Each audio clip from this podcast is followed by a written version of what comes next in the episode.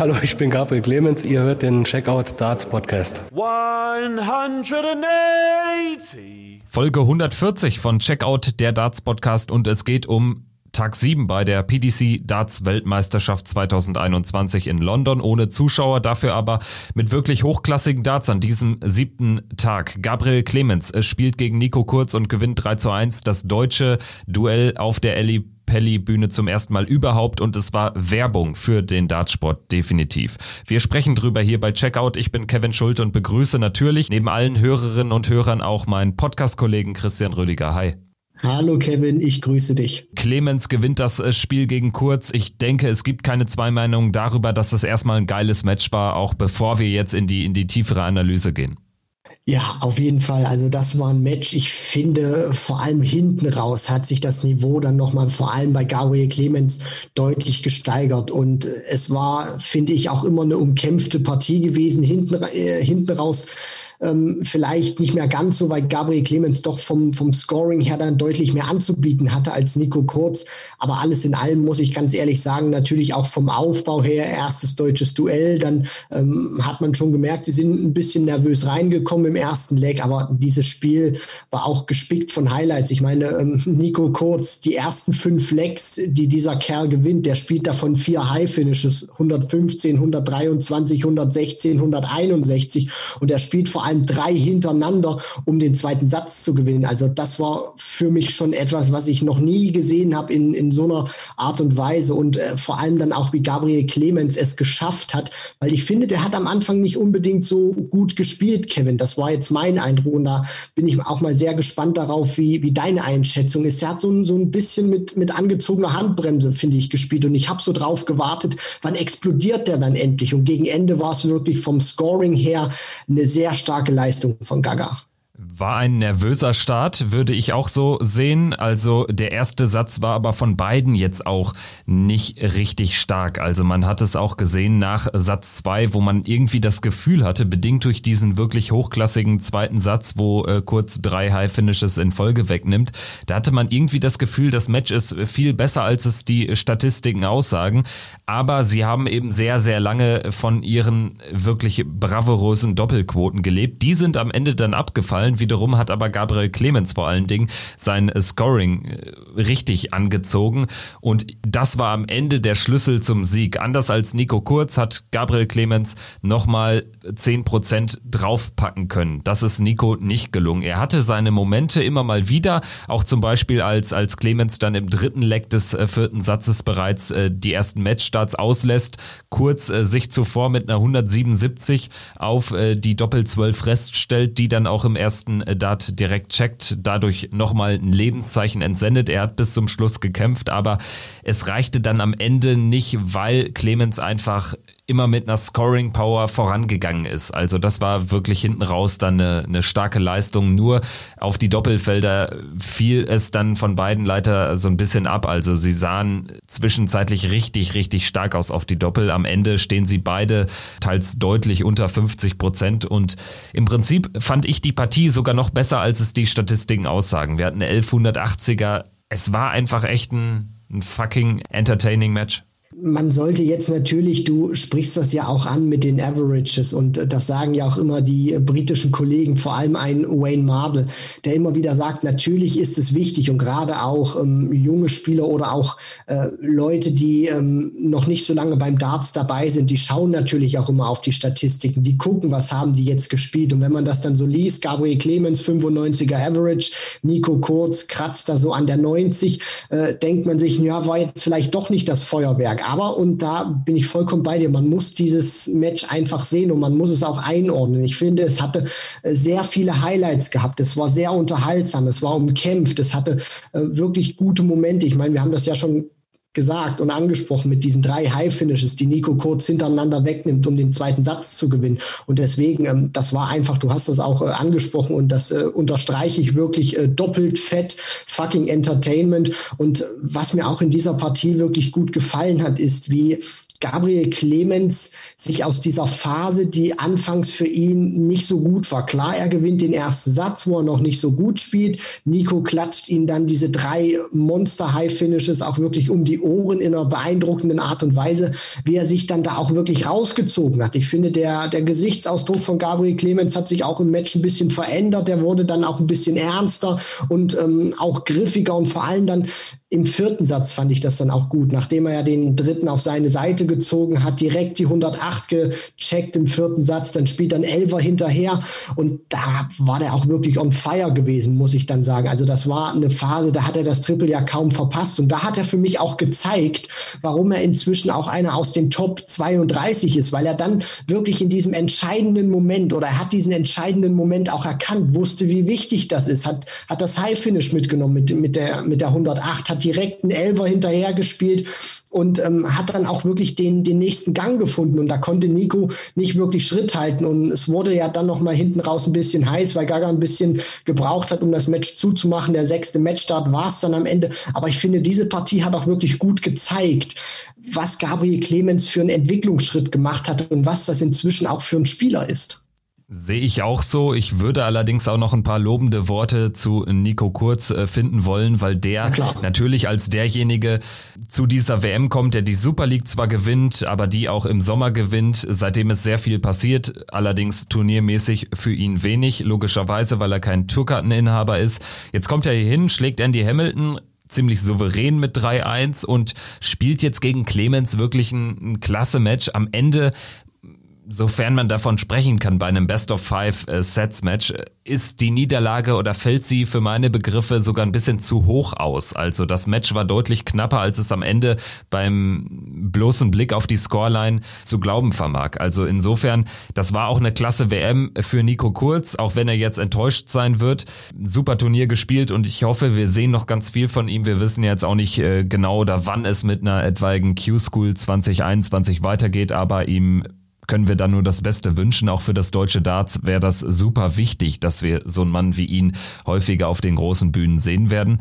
Und bei Gaga muss ich auch sagen, da habe ich ein ziemlich gutes Gefühl, weil was äh, mir häufig zuletzt äh, so ein bisschen gefehlt hat, war ja an der einen oder anderen Stelle auch eine Entwicklung in einem Match. Also man hatte häufig das Gefühl, wenn man die ersten drei, vier, fünf Legs gesehen hat von Gaga, dann wusste man, wie das Match weiterlaufen wird. Jetzt war es ein bisschen anders. Nach, den, nach dem ersten Satz, obwohl er den gewinnt und erst recht nach dem zweiten, wo er eigentlich ordentlich spielt, aber dann eben Schuss vor den Bug bekommt, da hatte ich so ein bisschen das Gefühl, oh, das, das könnte echt eng werden, aber er hat eben in den Sätzen drei und vier nochmal richtig was draufgepackt an Niveau. Und das war hinten raus dann wirklich deshalb auch ein verdienter Sieg, weil er sich eben hat steigern können. Und wenn er das so ein bisschen konservieren kann, dass er sich auch innerhalb von den Partien entwickeln kann.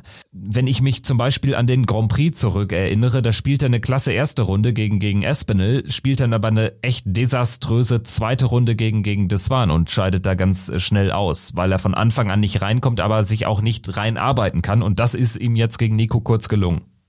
Vor allem hat er ja auch ähm, gezeigt oder es hat für mich auch so den Eindruck gemacht, weil du sprichst ja jetzt oder diese Entwicklung, die wir jetzt thematisiert haben, dass er auch ein Spieler ist, der dazugelernt hat, der auch weiß, äh, weil Gabriel Clemens ist ja auch einer, der hat einen ganz klaren Plan, was der in der PDC erreichen möchte. Und für den, äh, sage ich mal, ist dieser Sprung, den er jetzt auch gemacht hat in die Top 32, ein Setzlistenspieler bei dieser WM, ist das auch nicht überraschend. Der weiß ganz genau, wo er hin möchte und der geht das auch nicht überstürzt an. Der hat einen ganz klaren Plan und der analysiert ja auch seine Matches ähm, wirklich und weiß dann natürlich auch, was habe ich vielleicht in der Vergangenheit falsch gemacht, wo hätte ich mich besser verhalten halten können. Und der bekommt das natürlich auch mit, das, was du angesprochen hast. Du spielst eine gute Partie, danach ist es wieder eine schlechte.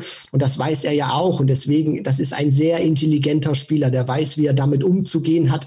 Und ich muss ganz ehrlich sagen, also gerade jetzt so, wo ich diese Endphase dieser Partie gesehen habe, Kevin, es, es, es, es juckt mir wirklich auch schon selbst in den Fingern. Also ich habe wirklich Bock auf diese Partie mit Snakebite Peter Wright. Und natürlich brauchen wir uns nichts vormachen, selbst wenn wir unsere deutsche Brille aufsetzen. Peter Wright ist der Favorit. Aber Gabriel Clemens hat einfach gezeigt, auch in der Winter Series, was das für ein Spieler ist, was der ans Board bringen kann. Und Peter Wright, ähm, wir, wir kommen ja auch noch gleich zu, zu Gervin Price. Also wenn Peter Wright mit 90 Prozent spielt, glaube ich tatsächlich auch nicht, dass es für ihn reichen könnte. Also er muss wirklich schon sein Niveau an den Tag bringen. Ähm, womit er dann auch, sage ich mal, eine WM gewinnen könnte, um nicht jetzt um Gabriel Clemens zu viel Druck zu machen. Aber ich glaube auch schon, dass Gaga jetzt nicht äh, so einen desaströsen Auftritt hinlegen wird gegen Peter Wright, sondern der wird diesen Schwung mitnehmen. Da bin ich zumindest stand jetzt wirklich überzeugt. Und um noch mal ganz kurz zu, zu Nico Kurz dann auch zu kommen, muss ich auch sagen, also erstmal danke Gabriel Clemens, danke Nico Kurz. Das war ein tolles Match, was die uns geliefert haben. Und Nico werden wir auf jeden Fall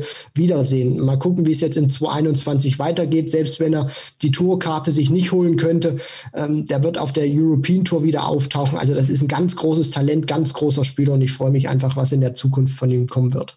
Und für Gabriel Clemens bedeutet die unmittelbare Zukunft WM Runde 3. Das heißt, er verbringt Weihnachten definitiv als Teilnehmer der Darts WM 2021. Ist auch nicht ganz verkehrt, weil wir wissen alle um die Problematik.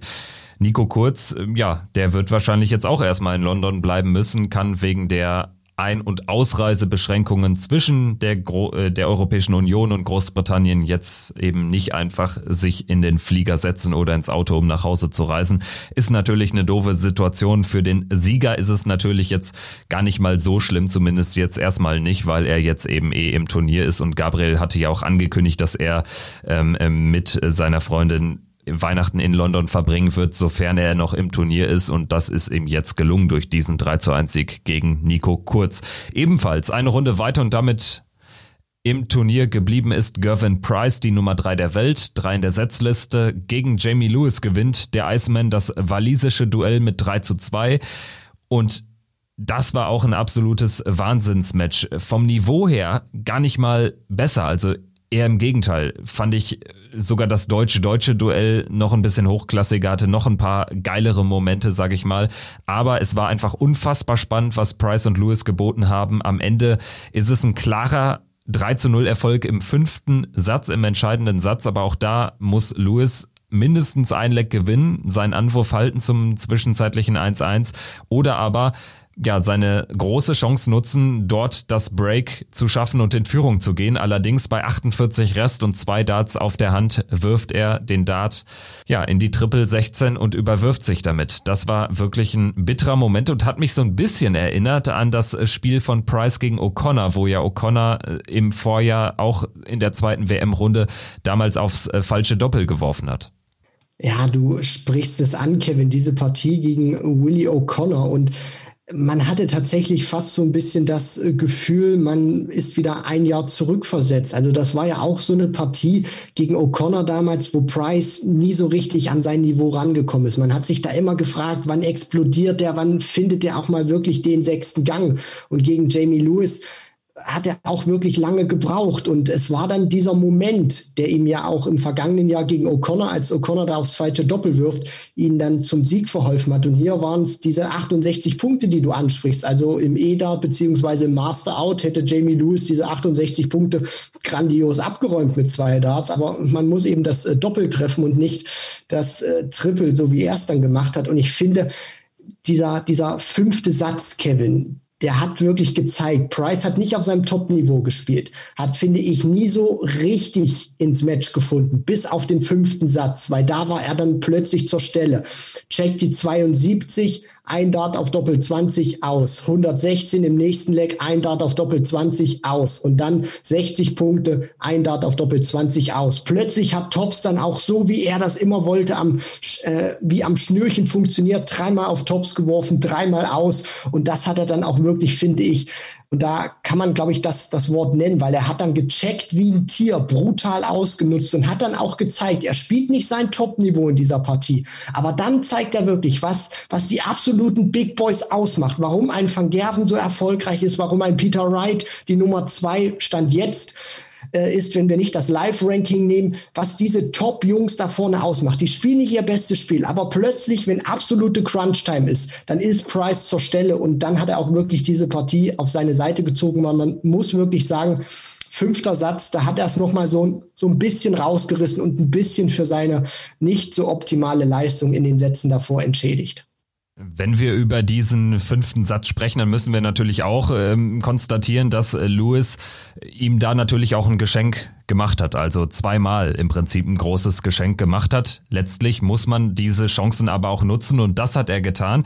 Wenn wir auf die Statistik schauen, in diesem Satz 100% Checkout-Quote, 3 von 3, unter anderem eben dieses 116er Finish rausgenommen, Letztlich aber, was das Scoring betrifft, war Lewis äh, vorne. Achtmal 100 plus gespielt, sechsmal nur Price, viermal 140 plus gespielt, zweimal äh, nur Price. 180er haben sie beide nicht geworfen in diesem Satz. Aber, also ich finde, die Statistik, die sagt schon einiges aus für diesen fünften Satz. Es war auch da nicht das absolute A-Game von Gervin Price, aber auf die Doppel war er dann eben eiskalt und die sind nun mal entscheidend, gerade in der Phase dann dieser Partie. Also er zieht den Kopf so gerade noch aus der Schlinge, steht in Runde 3 und trifft dort dann auf Brandon Dolan oder Edward Shoei Volks. Über die beiden Kandidaten sprechen wir dann gleich noch. Für Jamie Lewis äh, vielleicht noch äh, ganz kurz dazu, ist das ja auch eine absolut gute WM. Also wer vor ein paar Monaten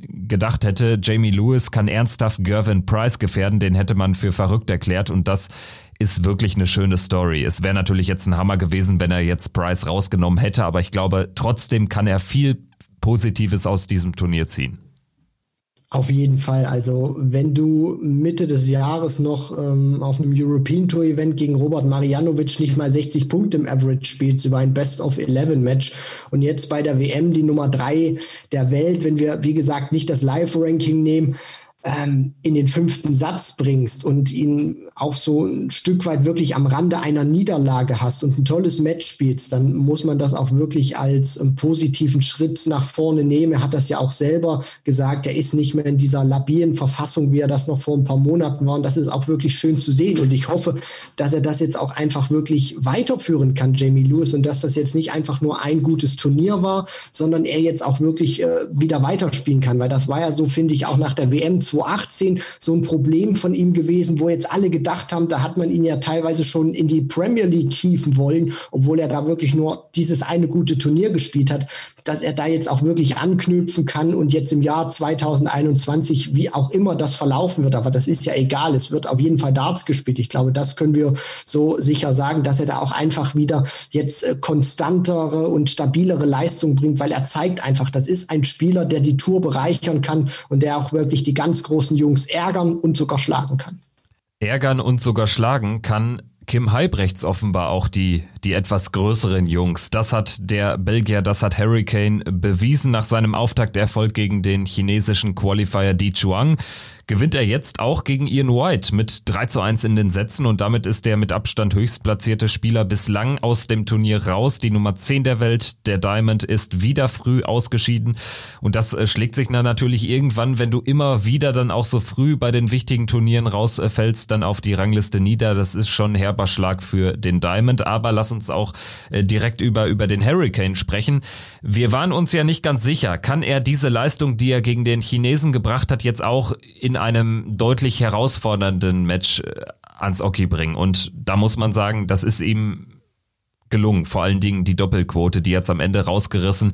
Äh, White spielt mega hohen Losing Average von über 102 Punkten. Halbrechts ist auch bei 101, 102 im Schnitt. Hat aber, und das ist am Ende gewinnbringend, 50 Prozent Doppelquote, während White am Ende bei 25 Prozent steht. Und insofern erzählt das im Prinzip dann auch die, die Geschichte des Spiels. Auf jeden Fall. Und ich hau jetzt gleich mal eins raus, Kevin, für unser imaginäres äh, Darts-Phrasenschwein. Triple is funny, double makes the money, heißt es ja immer so schön oder wurde uns ja immer beigebracht. Und ich glaube, das trifft auf diese Partie wirklich sehr, sehr gut zu. Das war ein Match, äh, wo wir auch im Vorfeld gerätselt haben, wie geht denn Kim Heibrechts jetzt auch mit einem besseren Gegner zurecht? Und das war ja auch wirklich eine Partie, um zu sehen, wo steht denn der Hurricane? Wie geht er mit Druck um? Wie reagiert er da? Und er bekam Gegenwind. Er bekam sehr, sehr viel Gegenwind. Also die, die Qualität von Ian White, die war wirklich, muss man sagen, herausragend. Er spielt im ersten Satz 107 Punkte im Schnitt, obwohl der nur einen von acht Darts aufs Doppel trifft. Das heißt, wenn er da wirklich eine, eine stabile Quote hat von 40, 50 Prozent, dann spielt er diesen ersten Satz, beendet den mit weit über 110 Punkten. Also das, das zeigt ja eigentlich, was der vom, vom Scoring her gespielt hat. Und Kim hat wirklich super dagegen gehalten. 103 gespielt, geht mit 121 Punkten raus, hat eine gute Körpersprache und hat auch in der Folge die, die Fehler von Ian White einfach gnadenlos ausgenutzt. Der vergibt im zweiten Satz drei Set-Darts und Kim der gab einfach nicht auf, ist dran geblieben, wird dafür auch belohnt, geht mit 2 zu 0 in Führung. Dann kam Ian White natürlich nochmal äh, zurück, aber Kim Heibrechts, finde ich, ist immer stabil geblieben, hat dagegen gehalten, ist nicht nervös geworden, hat den Fokus nie verloren und ja, auch ähm, nachdem er den Matchstart hatte bei 120 Punkten, kann er sich dann trotzdem im darauffolgenden Leck sichern. Und was mir auch einfach aufgefallen ist, Kevin, was mir so in den vergangenen 12, 18 Monaten beim Hurricane immer wieder gefehlt hat, war, ich finde, der hat in diesem Match gegen Ian White auch wirklich einen tollen Zug im Arm gehabt. Also der hat mit viel mehr Überzeugung und viel mehr Glaube an sich selber die Darts ins Board geworfen. Und ich glaube, das ist vielleicht auch so ein, so ein Stück weit ein Unterschied zum Hurricane von vor ein paar Monaten. Ich habe so das Gefühl, der glaubt wieder mehr an sich und der weiß vor allem jetzt auch wieder, was er kann. Ja, und trifft jetzt auf äh, Ryan Searle sicherlich auch nicht unbesiegbar, wobei das schon so ein Duell ist, auf das man sich auch richtig freuen kann, obwohl beides nominell eher Außenseiter sind. Wenn man nämlich auf das Ranking schaut, kommen beide aus der Qualifikation, also fernab der Top 32 und dementsprechend wird einer definitiv das Achtelfinale erreichen. Eine Überraschung ist es nach dem bisherigen Turnierverlauf aber nicht, dass die beiden da stehen, wo sie stehen. Also das kann ja so, so ein Showstealer werden der Tage nach Weihnachten. Ich bin sehr gespannt darauf. Schauen wir auf die letzte Partie von heute Abend, womit der Tag begonnen hat. Es gab ja keine Nachmittagssession. Christoph Ratajski hat klar 3 zu 0 gewonnen gegen Ryan Joyce. Überraschend deutlich, fand ich. Joyce hat auch jetzt keinen schlechten Eindruck gemacht und war ja auch über das Jahr gesehen echt gut unterwegs. Ratajski zuletzt ein bisschen am Schwächeln gewesen, aber er meldet sich hier zur richtigen Zeit zurück, spielt wirklich ein konstant souveränes Match und steht verdient in Runde 3, trifft dort entweder auf Whitlock oder Labanauskas. Die Qualität der beiden war, fand ich gerade in den ersten beiden Sätzen sehr, sehr hoch gewesen. Ratajski war für mich da auch im ersten Satz der, der bessere Spieler, hat so ein paar Breakchancen gehabt, die er nicht nutzen konnte. Deswegen ging es ja dann auch in den Decider, aber hat dann äh, dort eine gute Scoring-Power an den Tag gelegt und vor allem den Vorteil gehabt, anfangen zu dürfen. Dann geht er mit 1 zu 0 in Führung. Qualität weiterhin gut und ich fand vor allem auch dann hat Ryan Joyce das im zweiten Satz in den ersten beiden Legs wirklich beeindruckend bei eigenem Anwurf gespielt. Und ähm, ja, dann muss er sich allerdings das ähm, vierte Leck dann auch holen, wo Christoph Ratajski Anwurf hat, nutzt die Möglichkeiten allerdings nicht. Und im ja, im fünften Leck, wo er dann eben auch Anwurf hatte, äh, läuft da nicht mehr viel zusammen. Ratajski spielt einen Elver Break, 2-0 in Führung. Und da war es dann natürlich auch klar für, für Ryan Joyce, dass das unglaublich ähm, schwer wird. Und Ratajski hat das dann, finde ich, auch hinten raus wirklich äh, gut gespielt, hat dann auch Ryan Joyce nicht nochmal so, so wirklich aufkommen oder ins Match kommen lassen, hat ihn dann wieder direkt abgefangen. Und ähm, was ich auch interessant fand und da würde ich auch mal ganz gern deine Meinung hören, Kevin, Ratajski war ja auch einer der Stand stand lange Zeit bei einem Average von über 105 Punkten in der Partie, also so bei 106, beendet dann die Partie mit einem 100er Average der Polish Eagle. Aber ich hatte so den Eindruck, selbst wo der bei diesen 106 Punkten stand, Kevin, hat das für mich nicht so den Eindruck gemacht, dass der wirklich am Limit spielt. Also ich hatte teilweise wirklich das Gefühl, der spielt jetzt hier zwar 106, aber es fühlt sich für mich nicht so an, sondern der kann eigentlich noch ein bisschen besser spielen.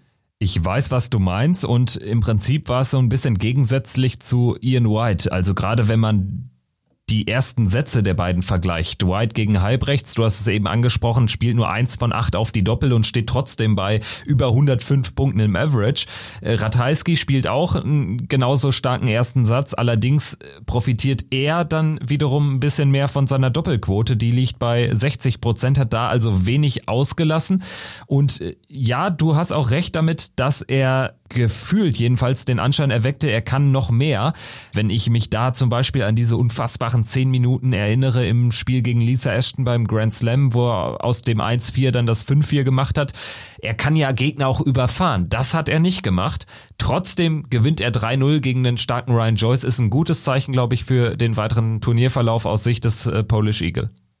Definitiv. Und äh, wir dürfen ja auch äh, nicht vergessen, also mit, mit so einer Leistung, finde ich, die auch so souverän ist, wo er auch wirklich sehr, sehr viel zusammenbringt und auch den Einsche Anschein erweckt, dass er noch deutlich mehr kann, ist das auch einer, der sich, ähm, ja, oder der bei diesem Turnier sehr weit gehen kann. Und wir dürfen ja auch nicht vergessen, das ist die 15 der Setzliste. Das heißt, wenn sich die Spieler nach Setzlistenposition durchsetzen, dann würde der in der Runde der letzten 16, also im Achtelfinale, auf Snakebite Peter Wright treffen. Aus deutscher Sicht würden wir uns natürlich wünschen, es kommt zur Partie Ratajski gegen Clemens, aber so oder so, wenn der Polish Eagle diese Leistung auch weiter so ans Board bringt, dann ist das einer, ich meine, Robert Marianovic hat das ja bei uns im Podcast auch gesagt, das ist einer, der kann den sich auch gut im WM-Finale vorstellen. Und ich muss ganz ehrlich sagen, das ist einer, der, der bringt das Spiel mit. Warum nicht? Why not? Vielleicht wird seine WM. Auf jeden Fall hat er das Spiel dafür. Und er trifft, bevor er sich Gedanken machen muss über ein Duell mit äh, Gabriel Clemens oder mit Peter Wright, erstmal auf den Sieger von Whitlock gegen Labanauskas. Und damit wären wir dann direkt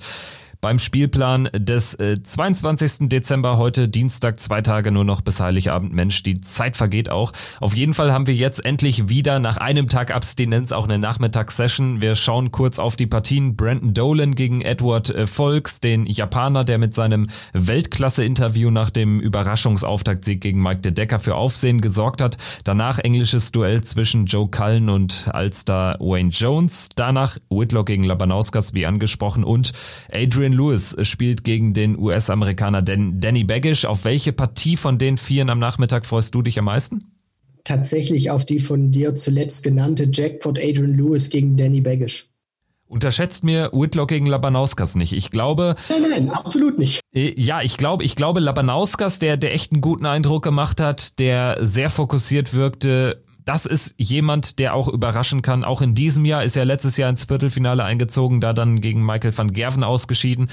Also das ist ein ziemlich mieses Los, glaube ich, für, für einen Simon Whitlock zum Auftakt. Labanauskas hat jetzt eben schon Vertrauen, hat schon gespielt, hat sich akklimatisiert. Das kann richtig eng werden und da würde ich keine Garantie drauf geben, dass Whitlock gewinnt. Weil du Lewis gegen Baggish genannt hast, auch da kann ich dich natürlich verstehen grundsätzlich. Glaubst du denn daran, dass die Partie eng werden kann, dass Baggish wirklich eine Chance hat, auch nach dem Sieg über Hatter, jetzt auch gegen Adrian Lewis vielleicht sogar weiterzukommen? Tatsächlich ja. Und äh, ich muss ganz ehrlich sagen, äh, wenn mir das mal jemand so vor zwei, drei Jahren erzählt hätte, ich hätte den wirklich für äh, komplett bekloppt erklärt, weil wir reden über Jackpot Adrian Lewis, eines der größten Talente, das wir auf dem Circuit haben. Aber ich sage tatsächlich auch bewusst, ähm, Danny Baggish kann Jackpot Adrian Lewis tatsächlich schlagen, weil ich weiß überhaupt nicht, in welcher Form sich Lewis befindet. Und vor allem ist mir Lewis auch den Beweis schuldig geblieben, dass er momentan auch wirklich ein stabiles Spiel auch über so eine relativ kurze Distanz wie Best of Five an den Tag legen kann. Und deswegen äh, ich glaube nicht mal, dass, dass Danny Baggish jetzt eine Leistungsexplosion braucht. Aber wenn der wirklich so, ein, so eine Partie spielt zwischen 90 bis 93, dann hat er auch, glaube ich, gegen Lewis eine Chance, weil ich erwarte nicht, dass Lewis jetzt rauskommt und uns ein Average von über 100 Punkten an den Kopf knallt. Das, das, das glaube ich einfach nicht. Deswegen, es ist sehr günstig, dass Danny Baggish in dieser Phase der Karriere auf Jackpot Adrian Lewis trifft. Also wenn Baggish äh, ein paar Momente vielleicht früh im Spiel für sich gewinnen kann, somit in den Kopf von Jackpot Adrian Lewis kommt, dann hat er wirklich eine Chance. Wenn er 2-0 hinten liegen sollte, äh, sehe ich da keine Comeback-Möglichkeiten. Also das wird dann Lewis irgendwie ins Ziel bringen. Davon wäre ich dann in dem Fall überzeugt. Schauen wir noch auf den Abend. Da geht's los mit Danny Noppert gegen Cameron Carolison. Carolison, der African Qualifier. Der wird dann natürlich gegen einen Noppert der klare Außenseiter sein. Er ist ja nur weitergekommen, weil Klärmarker nicht gespielt hat oder nicht spielen konnte wegen seiner Corona-Infektion. Wir wissen also gar nicht, äh, ja, was für ein Leistungsniveau der Carol Listen da ans Board bringen kann. Ich äh, kann mir aber irgendwie nur schwer vorstellen, dass es da eine Überraschung gibt. Danach geht's mit südafrikanischen Festspielen, wenn man so will, weiter. Devin Peterson steigt zum ersten Mal als gesetzter Spieler in die WM ein und er trifft auf Steve Lennon. Es geht dann weiter mit Rob Cross gegen Dirk van Dijvenbode und zum Abschluss Dimitri Vandenberg gegen Paul Lim. Das ist ein weiteres Generationenduell. Ähm, Lim hat äh, Luke Humphreys, den 41 Jahre jüngeren Mann, schon geschlagen. Ob er es gegen Vandenberg noch mehr, äh, noch mal schafft, ist fraglich. Ich bin mir sicher, dass in der Medienberichterstattung sich viel auf Vandenberg gegen Lim konzentrieren wird, aber vergesst mir die Partie Cross gegen Van Dijvenbode nicht.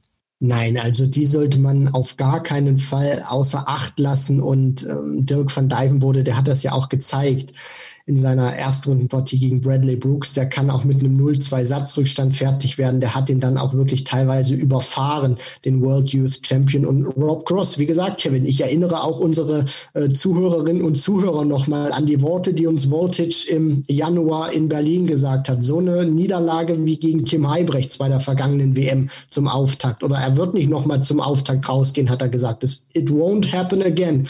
Da hat er sicherlich nicht gedacht, dass er auf einen so starken Dirk van Dijvenbode Tode treffen möchte. Deswegen, äh, das ist wirklich eine Partie. Cross ist für mich in diesem Match auch nicht der Favorit. Und ich sage wirklich, der ist höchst gefährdet, dass der hier zum zweiten Mal in Folge zum Auftakt rausgeht. Wenn man sich äh, an diese Aussage erinnert, dann muss man jetzt natürlich sagen, da ist ordentlich Druck drauf und das wird keine leichte Aufgabe. Ich gehe sogar so weit, ich haus jetzt einfach raus. Nicht nur, dass ich glaube, dass Van Dijvenbode gewinnt, das ist jetzt auch kein, kein Hidden Secret mehr, so ein Tipp, aber für mich ist der Mann sogar Favorit. Also wenn man die Leistung vergleicht in den letzten, sagen wir, ähm, sechs Monaten, dann ist Van Dijvenbode aktuell der bessere Spieler und Cross muss ordentlich was draufpacken, um diese zweite WM-Runde zu überstehen. Das wäre natürlich ein Hammer, wenn er dann als Nummer 5 der Welt direkt früh rausgeht.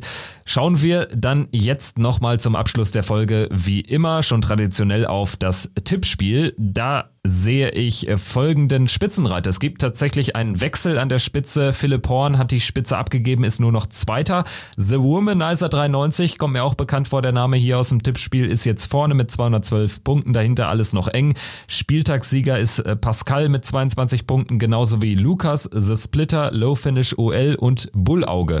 Respekt dafür und immerhin habe ich mich jetzt auch mal zumindest in der Spieltagsrangliste relativ weit nach vorne spielen können mit 20 Punkten. Ich weiß nicht, wie lief es bei dir tipptechnisch die letzten Tage, Christian?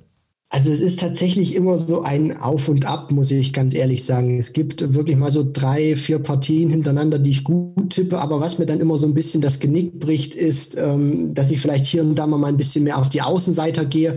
Und äh, ja, das äh, bricht mir dann immer so ein bisschen das Genick. Und die Konkurrenz, die ist äh, brutal stark und die nutzt dann diese Fehler aus. Und deswegen äh, bin ich nicht auf diesen Plätzen, wo ich mich gerne sehen möchte. Und ja, muss mich ein bisschen weiter hinten begnügen. Aber ich habe damit auch kein Problem. Ich freue mich, dass andere so gut tippen. Oh, sehr diplomatisch ausgedrückt. Sehr schön, Christian. Alles klar. Dann würde ich sagen, das war Checkout der Darts Podcast mit der 140. Folge. Seit jetzt knapp zwei Jahren sind wir für euch am Start und äh, es macht unfassbar Spaß mit euch. Äh, vielen, vielen Dank auch. Man kann es nicht oft genug sagen, dass ihr immer wieder einschaltet, dass ihr uns auch gelegentlich bei Instagram schreibt. Da versuchen wir auch so, so schnell es geht immer zu reagieren. Macht weiter so und wir gehen jetzt mit euch auch in die nächsten Tage. Morgen geht's ja dann schon auch weiter und dann in die Weihnachtspause. Also dann haben wir mal ein kurzes Break, aber danach geht es ja alles weiter und es wird Stand jetzt auch am 3. Januar ein neuer Weltmeister ausgespielt. Bis dahin macht's gut. Ciao.